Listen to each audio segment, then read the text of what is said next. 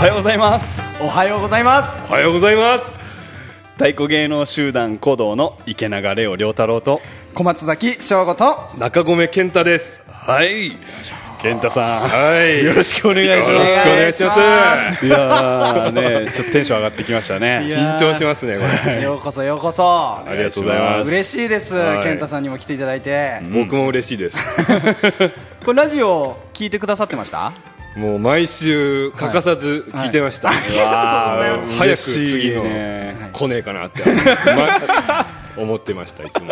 次が実まさかね自分が出演とはということですけれども今回よろしくお願いします。お願いします。お願いします、楽しみ。いやーはい。このハートビートラジオですね、えー今回で11回目になります、はい、このラジオはですね、えー普段舞台では感じることのできないメンバーの生の声だったりリスナーの皆様からの質問やメッセージ、えートークコーナーですね。いろんな話題を話していくみんなで作っていく楽しいラジオになってます。はい。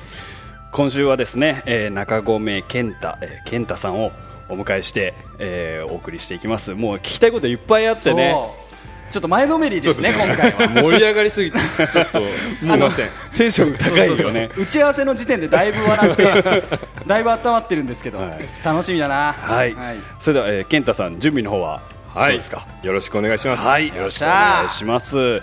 では第11回目ハートビートラジオ中込健太健太さんをお迎えして、えーお送りいたします、それでは今週も参りましょう。ハートビートラジオ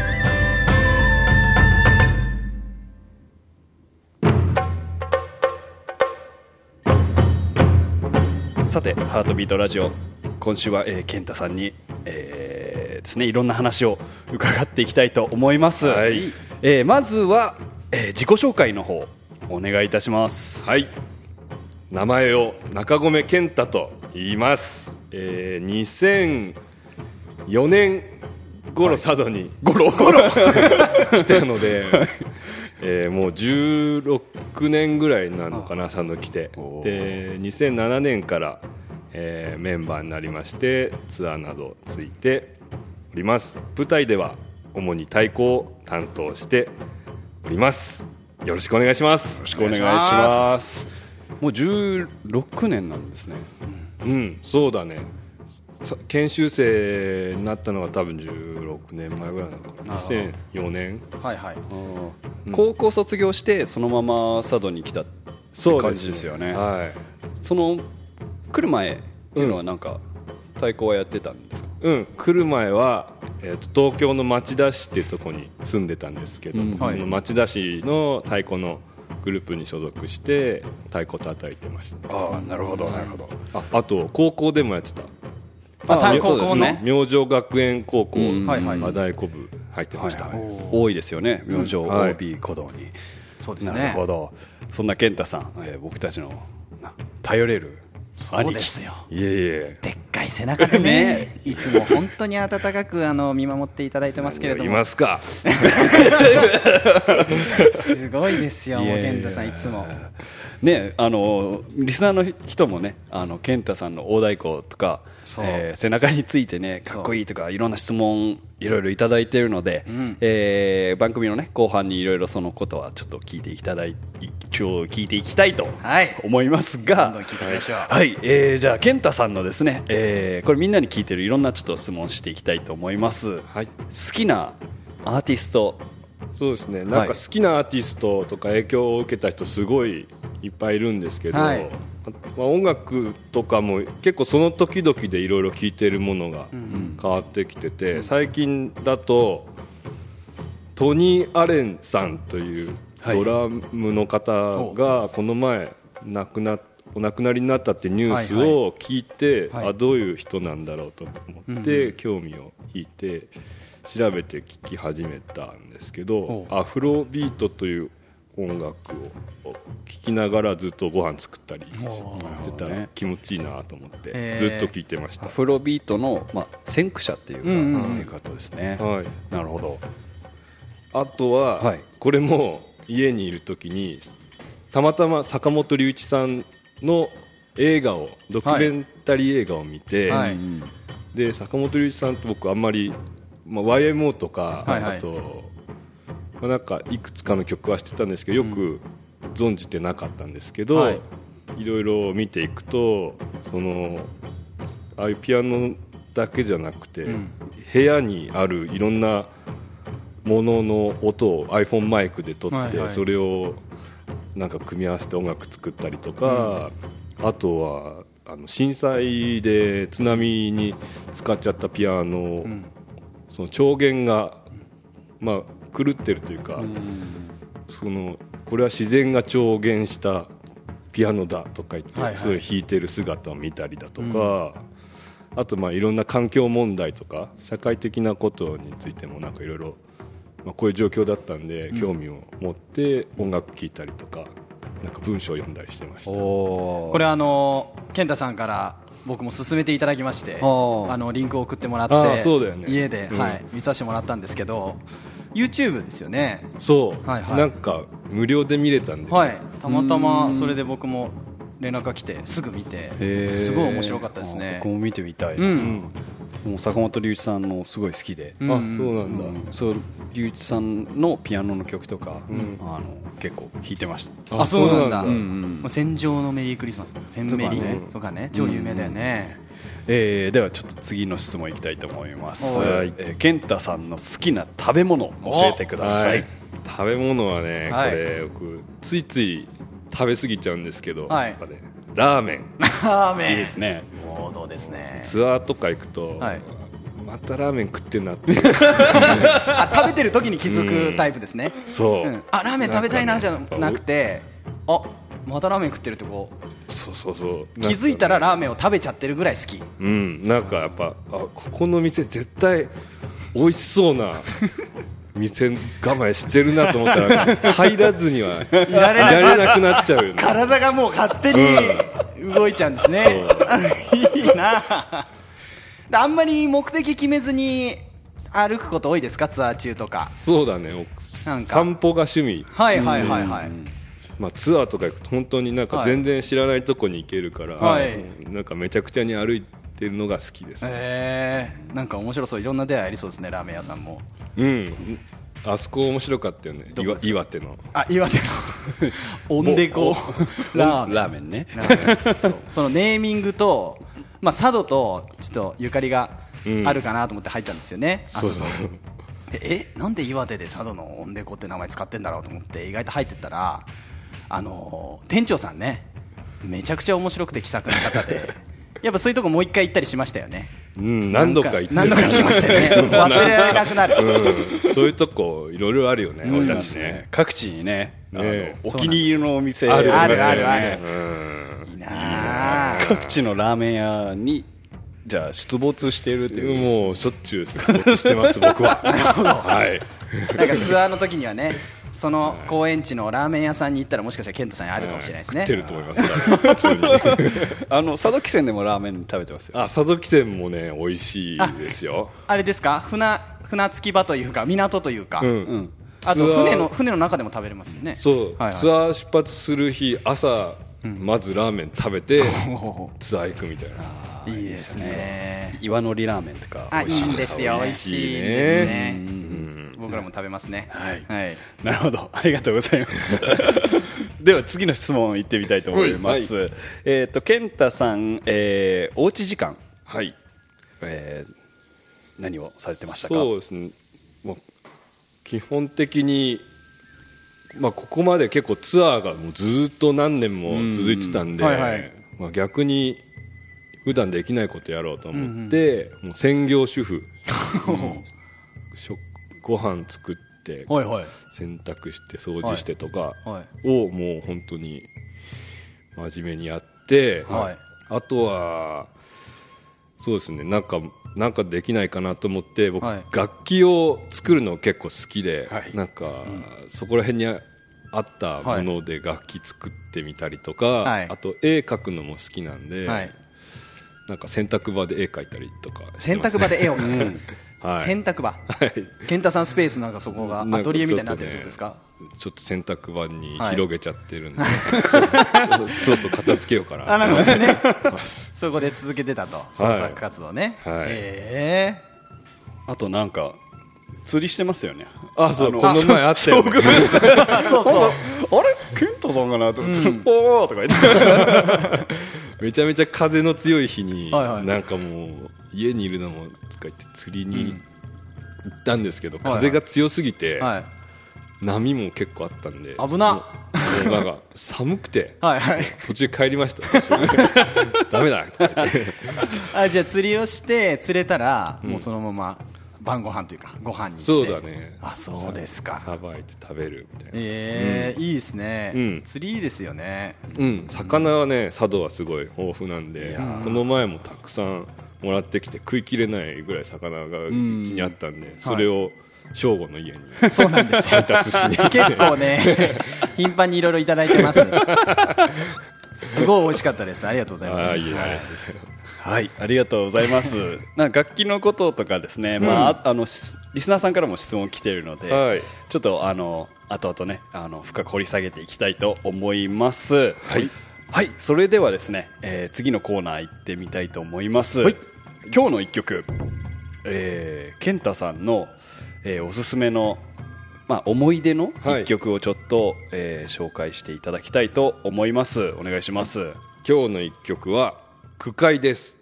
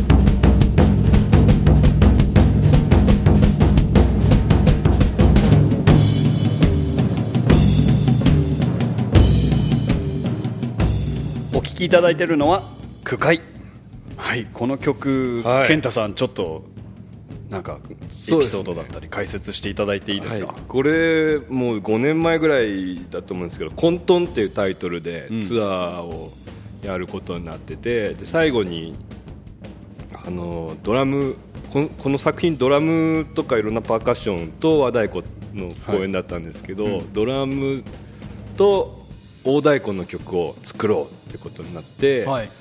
でその当時そういういろんな新しい試みをみんなでやっててで結構変拍子とかにも取り組んでたんですよね、ではい。僕はその時あんまりそういうこと作曲とかもよく分かってなくてで大太鼓って言ったら本当にうわどんどんどんどんどんどんどんどんどんどんどんどんどんどんとか言ってやり始めたらいや違うんだってなって変拍子の曲作んなきゃいけないってなったので、はいこの時どうしたらいいんだろうと思ってじゃあせっかくやるなら全然やったことないやつにしようと思って、はい急拍子はまだあんまり誰もやってないだろうはいはいっていうことになってでもうなんか手もめちゃめちゃ速いリズムとかにして、はいもうめちゃくちゃやったろうと思って、作り始めてユータがその時、はドラムを叩いてたんで、はいはい。こういうパターンを思いついたんだけどって言ったら「ああいいですね」とかって、はいはい。もうそこから2人でなんかドラムと大太鼓でバーってセッションみたいにして作って、はい。まあ、ユータがかなり広げてくれて、うん。それを玉三郎さんにも見ていただいて、はいはい。で玉三郎さんがそこにすごいいろんな複雑なニュアンスとかをつけてくださって、はい。でその時いたメンバーも一緒に協力してくれて、はい。まあ、H さんとかもその、はい。音楽アドバイザーという形で入ってくださってたんでそれをまた H さんが客観的に見てこここうしたらどうとか言ってやってなんかすごいみんなで寄ってたかって作ったできてったっていうのがあすごい面白い経験でした。えい。やこの曲すごいかっこいいです。よかっこいいよね。僕も大好き、ん。ね。あの急拍子だまあ変拍子僕ら結構やりますけど、うん。なんかポイントとしてはなんか変拍子だって気づかせないのが結構すごい。なんか変拍子をしたいから変拍子の曲を作るとなんかすごい違和感があって、うん。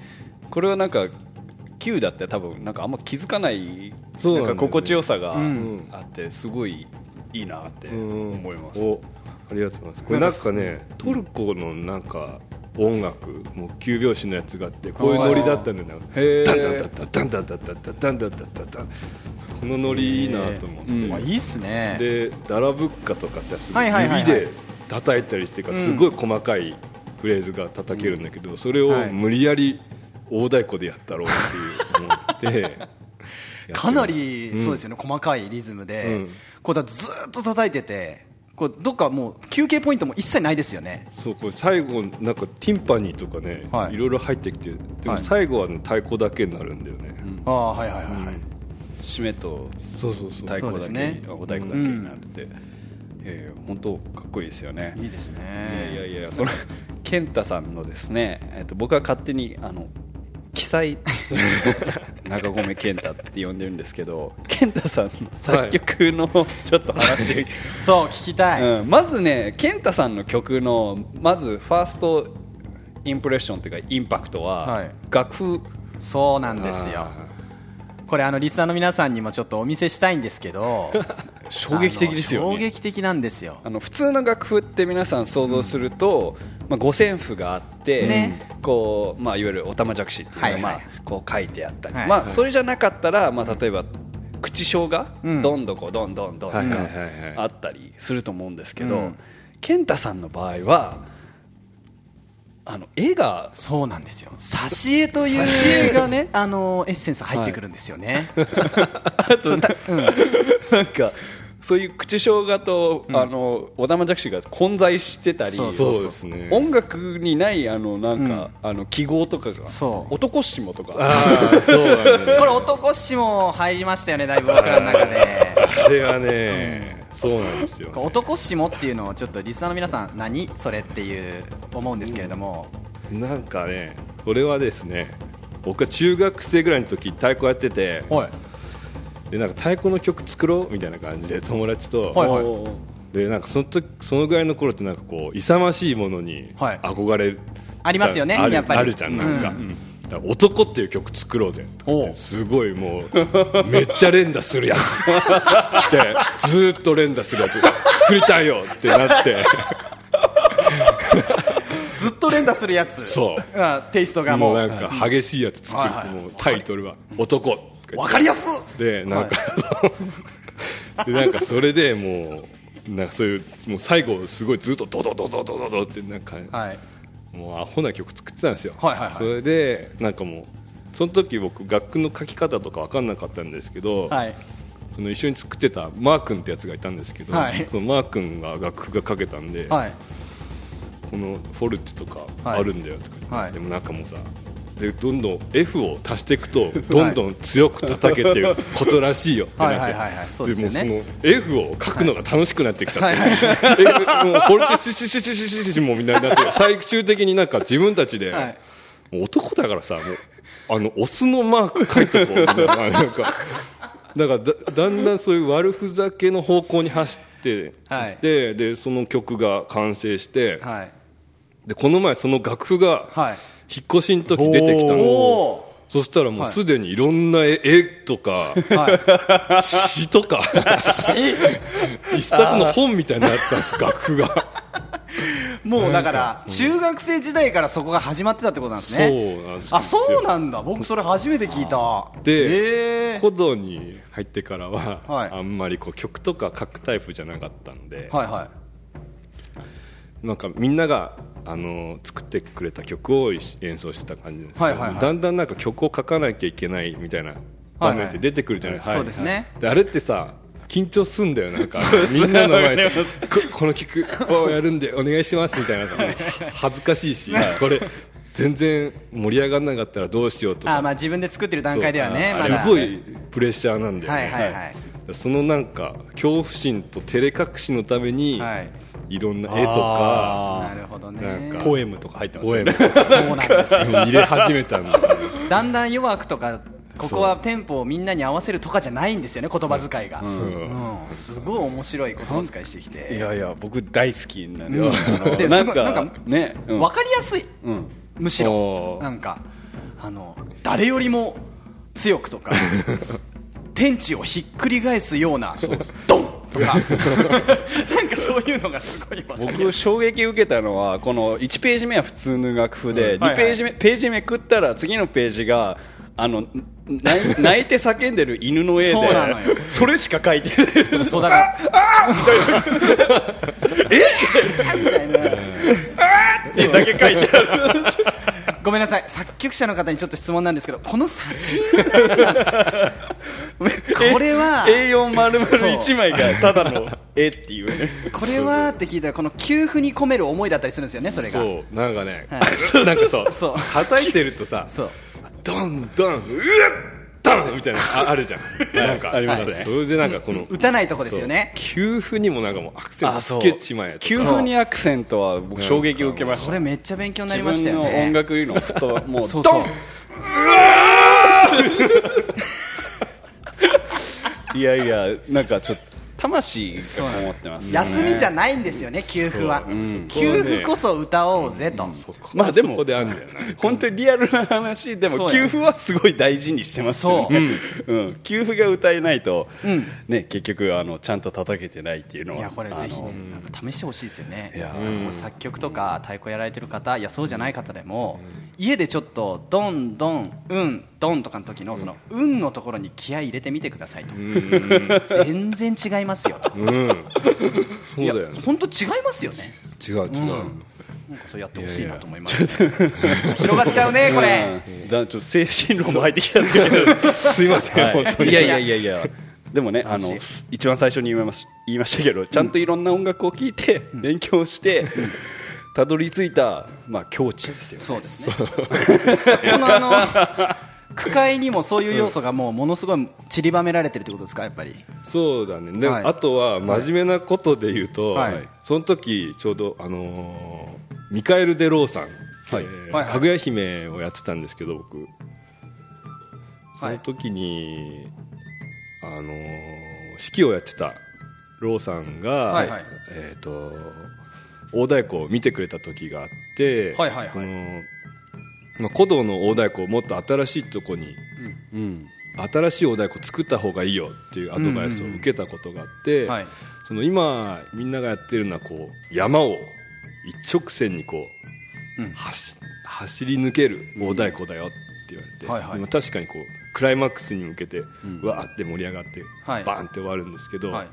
でもそうではなくていろんな山だったらもっと寄り道していいし、はいもう行ったり来たりしてもいいし例えばゆっくり歩いてもいいし走ってもいいしあとてっぺんに上がったら、ね、上がっただけじゃなくてそこからこう下を見下ろすことだってできるんだぞって、いもっといろんな挑戦してごらんって言われてい。ろんなテンポだったり、はい。い、ろんなあの速さ速さとかあといろんなにに音色、はい。ニュアンスもっといろいろ試してごらんって言われて。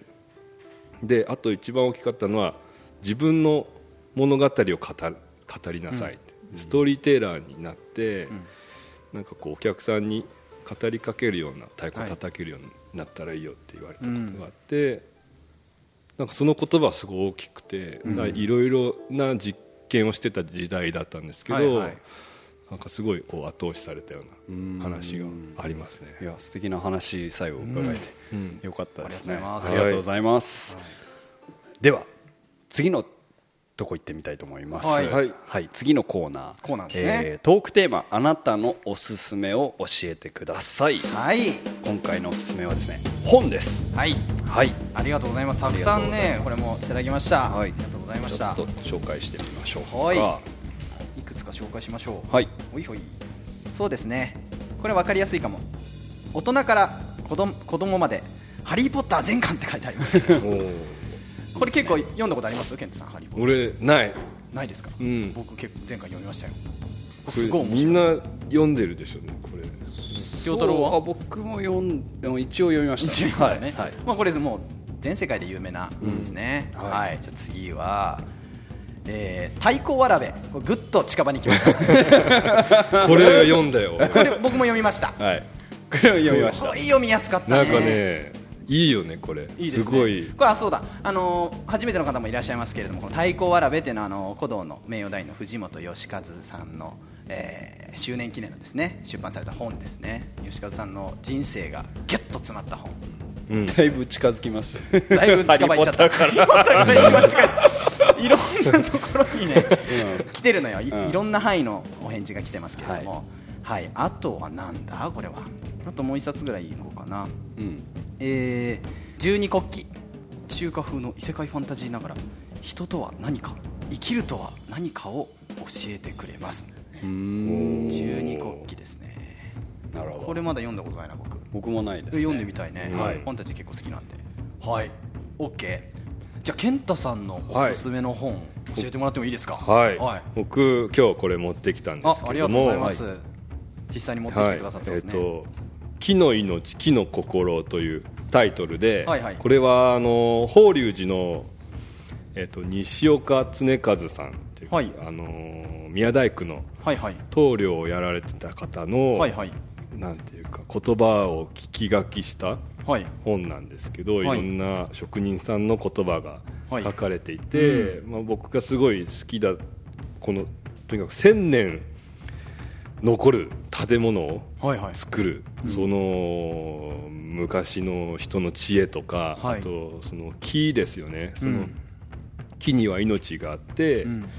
で木には癖もあって、はい。その癖を生かして建物を組んでいく、はい。でその人間もまた同じで、うん。なんかその人の癖を見抜いて適材適所にこう仕事をあてがってそのはいはい。職人の一つの座を組んでいくみたいなうん。話が、その木っていうのも僕たち太鼓叩く上ですごい身近な素材だし、はい。本当にもう昔から古い大木を使って大太鼓僕たちも叩いてますし、うん。はい。まあ、バチも木でそれを削ったりもしますし、うん。それからその集団で修行してっていうところで宮大工のはい。修行がですよね、そうですね、えー。この徒弟制度といってなんはい。か師匠にはい。こう弟子入りして、もう本当に住み込みでみんないで修行するんですけど、うん。そういうところもなんかやっぱ僕たちの暮らしっていうか古道の生活ともすごい似てるとこがあるなと思ってす,、はいごい共感する部分とやっぱし勉強になる言葉、なんか勇気もらうような言葉がたくさんあったので、ん。これはなんかずっと好きでなんか人からなんかおすすめないって言われたら、はい。これをあげたりとかしててあそうなんですね。かうん、23冊なんかこれ文庫でも出てるんですけど、はい。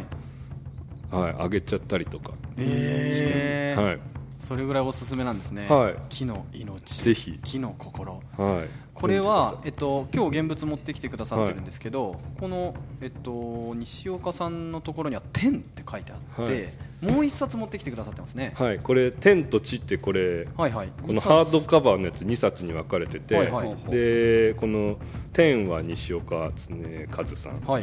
でえっ、とこの地の方は小川光夫さんってその弟子の弟子にあたる方なでその棟梁はいになる人とはこうあれみたいなこととか、はいはいはうんなんかそういうそうですね口伝みたいなことが書いてあったえーじゃりとか、あそのお弟子さんの目線から見たあそうですね。ものが、えー地にはい。まとめられてると、はい。すごい面白そうですね。はいこれ両方読むとすすごい面白いです、うんぜひ読みたい方両方セットで。はい。ね。多分ね文庫だとね一緒にくたになっててになっる、はい、あそうなんです出てねると思います。はははは。なるほど、うん。ありがとうござい面ます。白そうですね、はい。なんか学ぶこといっぱいありそうですそうだね。本からうん。えー読んでみたいな、うん。僕まだ読んでないんですけどぜひ今度貸してください、はい。ぜひ読んでみてください。はいありがとうございます。ありがとうございます。ものづくりについてねリスナーさんからもいろいろ質問をねいただい来ていますので、はい。次のコーナー行ってみたいと思います、はい。リスナーからの質問コーナーです。はい。それでは健太さん質問コーナーということではい。どんどんいきますのであれさ。ポンポン答えてください。はい。はい。OK OK です。ではいきますよ。まず最初の質問です。はい。えー体力作りは何をしてますか？くじけないで続けられるトレーニング方法を教えてくださいということなんですけれどもそうですね。どうですか？体力作り僕叩くためには、はい。なんかやっぱり自分でやっぱ下半身を鍛えるようにはしてて、はい。スクワットしたりとか、ほうほう。あと四股踏んだりとかはい、お相相撲撲さんみたいに、はい、あとどうしてもなんか体が偏ってくるというか、はい。お同じ動作しかしなくなるんで、なんかチューブを使ってトレーニングして、ー。整えたりとかそういうことしてますね。なるほど。じゃあウェイトトレーニングというよりかははい。結構そのいろんな体の使い方をするみたいな感じですかね。そうですね。でまあくじけないであんま頑張りすぎるとやっぱはい。嫌になっちゃうから、はい。なんかできる例えばもう10回とか真面目にやる。毎日やるとか、ん。なんかそういう感じだと続くのかな。なるほど。最初からやりすぎるともう次の日嫌になっちゃうんで。そうだよね、はい。攻め攻めすぎるとそうですよね、はい、攻めすぎない。攻めすぎない。で続ける。続ける。うん。地道にですね。は、はいい。ありがとうございますさあでは次ですね、えー大太鼓関係のやっぱり質問多いですね、うんえっと大太鼓を始めたきっかけを知りたいですっていうあの、はい。質問でしたけれども。これどうしてですか？どうしてだったのかな、なんかねあれいや本当にはい。最初、はい。裏打ちがいないから裏打ちやってみるかって言ってもらって、はいはい。準メンバーの時。はいはい。入ってすぐ、うん。はい辻勝さんのはい。裏打ちを、先輩のね。はい。はい。やらせてもらって、そこから始まってって、はい。でなんかやっぱその時まだ自分がどういう太鼓を叩いていくかって全然イメージがなかったんですけどご自身の中で、はい。ああなるほど。でもなんか、はい。がたいがあったから、はい。なんか必然的にじゃあなんかそういう大きななんか、三宅やってとかはい。感じになっていって、はい。それをもう本当に器用にいろいろできなかったんでとにかくお前は力使って、はい。でかい音出せって言われて、なるほど。シンプルな、はい、しだからもうとにかくもう力勝負でやってこうやっていくしかもうないなと思って、はいはい。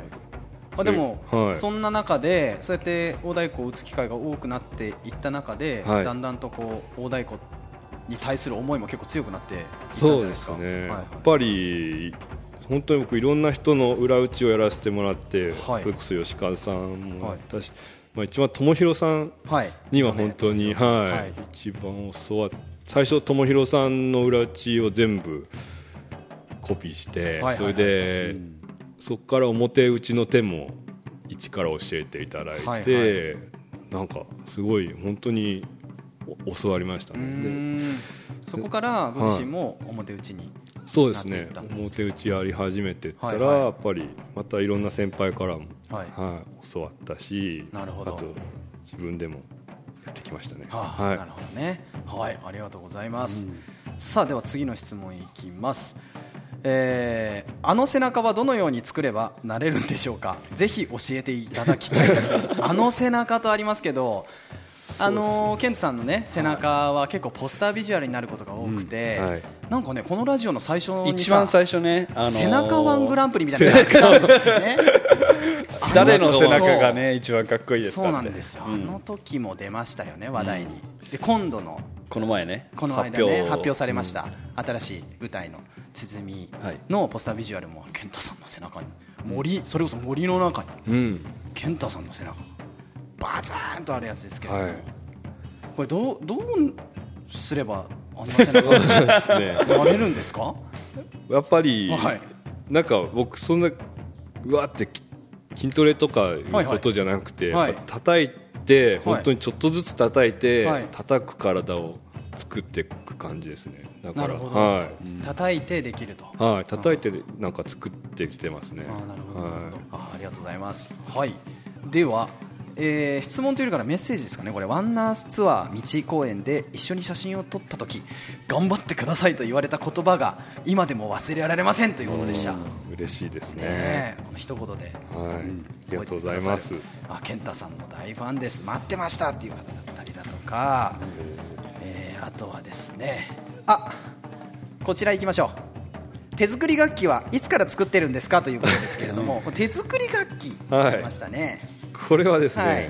あのー昨年か昨年、はいはいはい。石のフリンジではいはい「剣叩くゆう叩く」っていうタイトルで、はいありまあ、なんもう結構5年ぐらい2人でゲリラ活動をしてるんですけど、はいはい。ゲリラ活動いいですね、毎回なんかこう、い、ろんな飛び道具とか、はいはいはい。なんかなんかやってやろうみたいなことがあって、はいなんかそのでっかい楽器をお。作ってはい。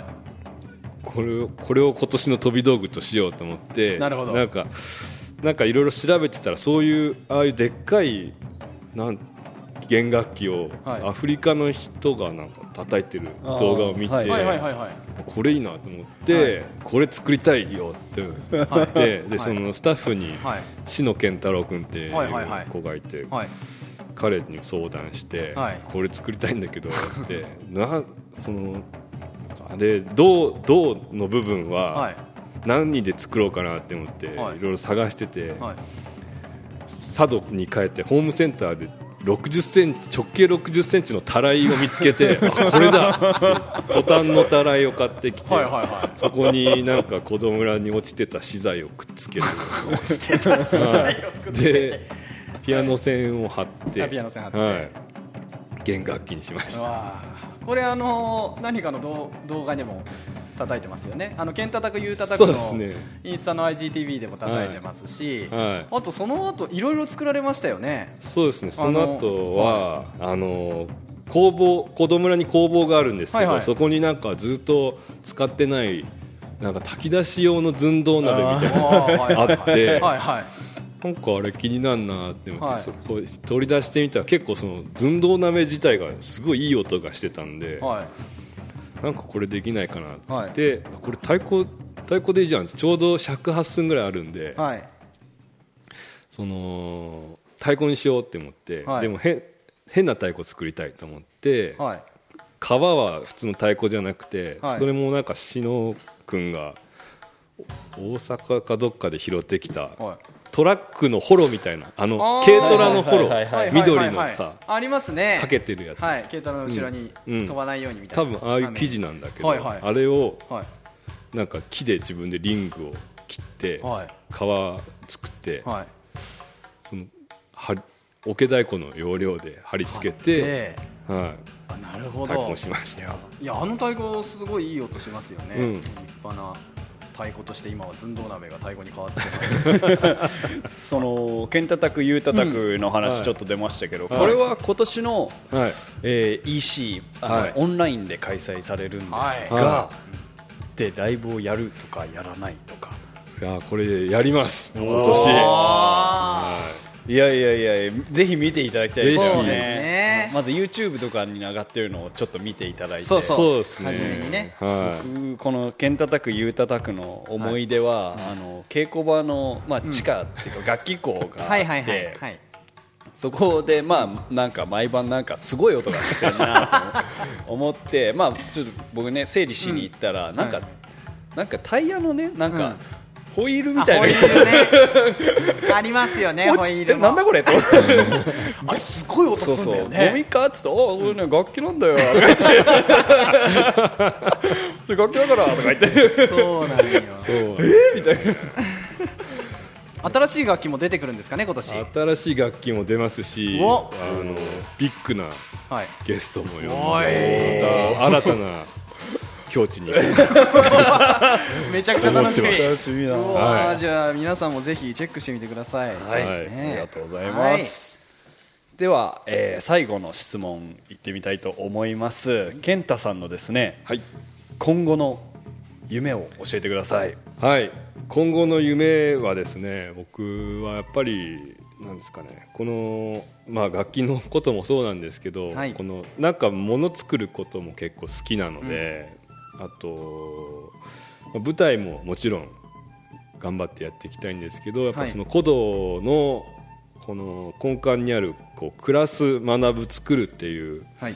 言葉にもう一回こう立ち返って佐渡での暮らしをもう一回見直したりだとか、あとやっぱなんかものを作りたいっていう気持ちが今強くて、でなんか子供村に森があるんですけど、はい。なんかそこの森から木を取ってきておなんか鉢を今作ったりしてるんですけど、はい。そういうことをもう少し自分なりに深めてみたくて、なんですかねこのどこに たどり着くかとかわからないんですけどとにかくそういうものづくりのことをなんかこれから一生懸命やってみようかなって思って、まあ、いろんな人に相談したりしてるところですね。はいはい。はいなるほど。素敵ですね。ね。うん。僕たちもこのものづくりっていうところで、い。ケントさんがいろいろ発信してくださったりしてて、はい。そこにまあ一緒になって、はい。やっぱり自分たちも古道としてやっぱりその作るっていうところ、うん。まあ、クラス学ぶ作るの作るっていうところは、うん。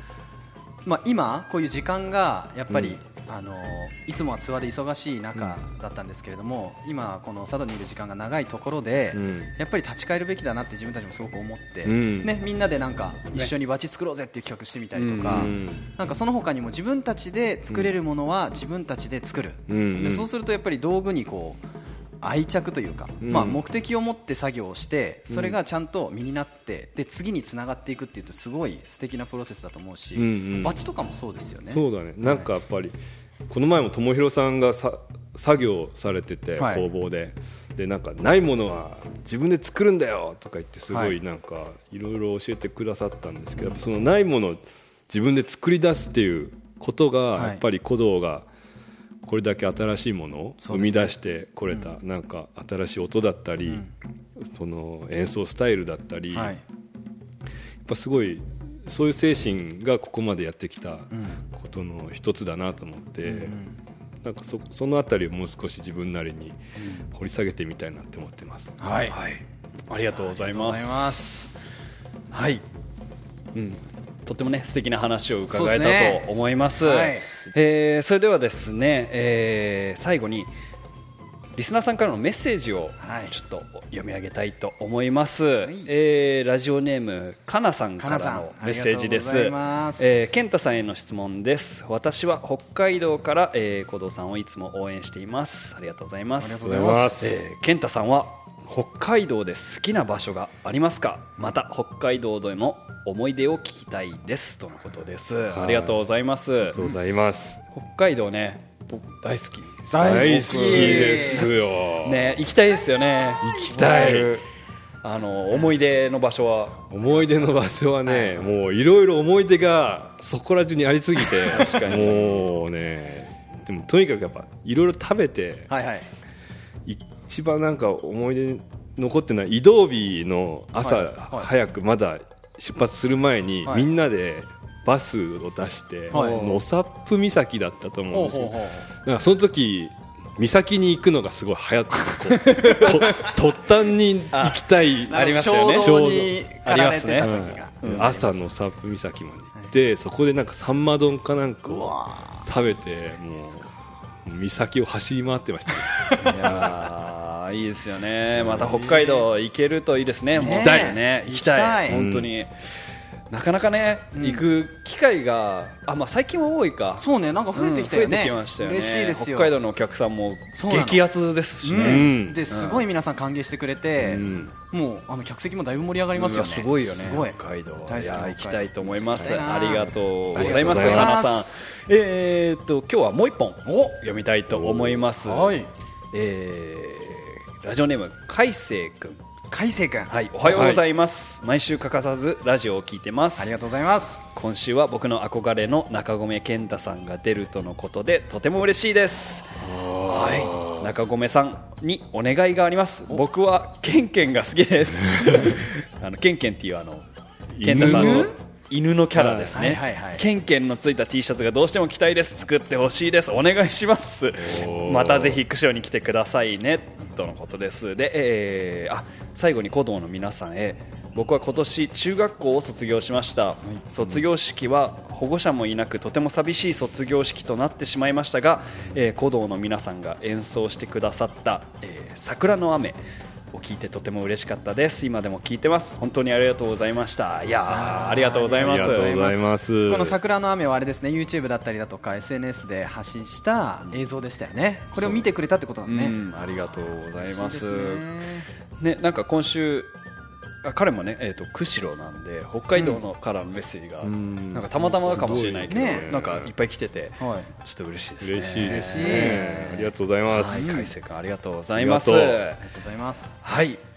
えー、海星君もね中学校卒業して、まあ、保護者がいなくてとても寂しい卒業式と、えーおっしゃってましたが、はい。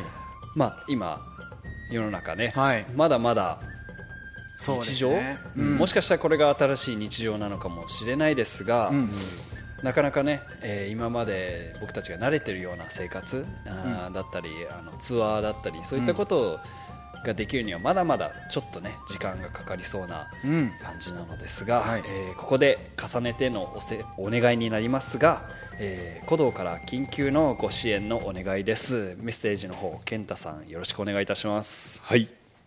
日頃鼓動をご支援いただいている皆様へ深く感謝申し上げます。新型コロナウイルスの感染拡大防止に伴うさまざまな影響により私たちはこれまでに多くの公演を中止延期とし今なお厳しい状況が続いております。鼓動グループは今まで以上に一丸となりこの危機的状況を何としても乗り越えこれからも活動を継続していきたいと考えております。ぜひ皆様のご支援ご協力をお願いいたします、えー詳しくは鼓動のホームページに全文を載せておりますのでリスナーの皆様に読んでいただけたら幸いです。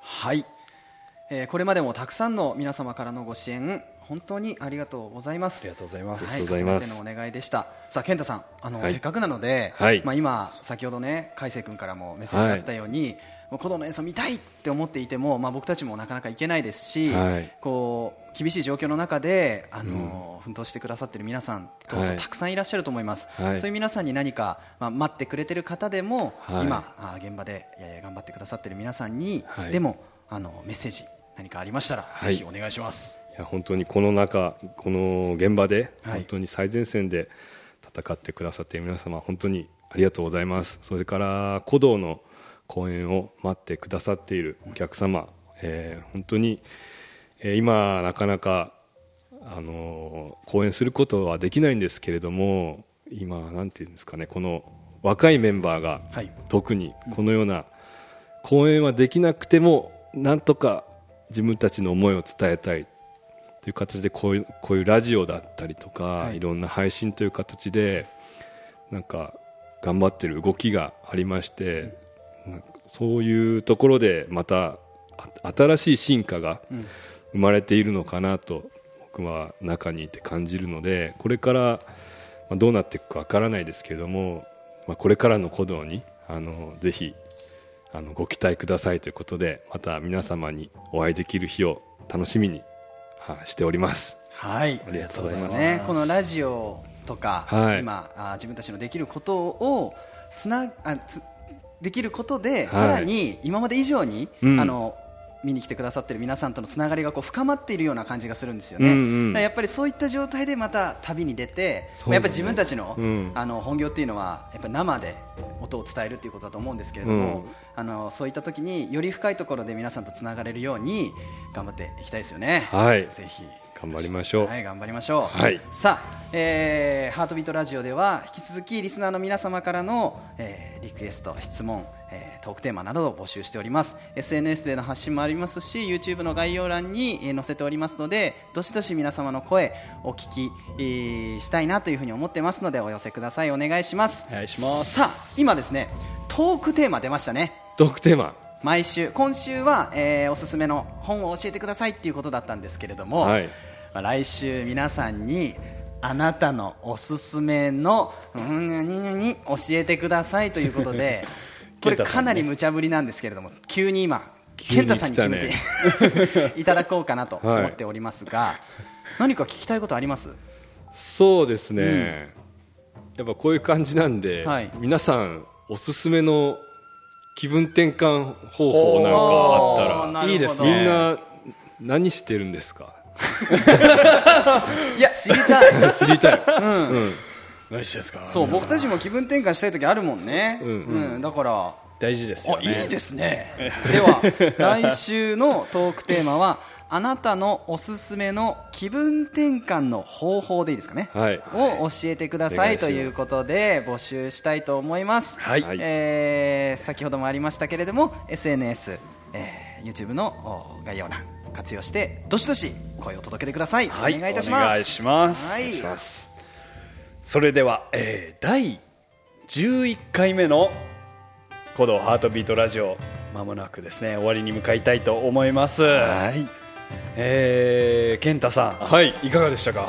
いやーなんか楽しかったです。あよかった。久しぶりにみんなと喋ったって感じがして。あそうですね。はい、そうですね。嬉しかったです、うん。ありがとうございます。なんかいっぱい健太さんとお話ししてますが、なんか知らなかったことも今うん。日いろいろ聞けて、はいなんかすごい素敵なこともね言葉も聞けたので僕すごい良かったなって思って。いや本当に良かった、う。んリスナーの皆さんもおそらくここまで健太さんの話ってなかなか聞くことないし、まあ、このラジオ自体がそういうあの思いであるんですけれども、また来てほしいんですが、はい。いいですか？はい、ぜひ。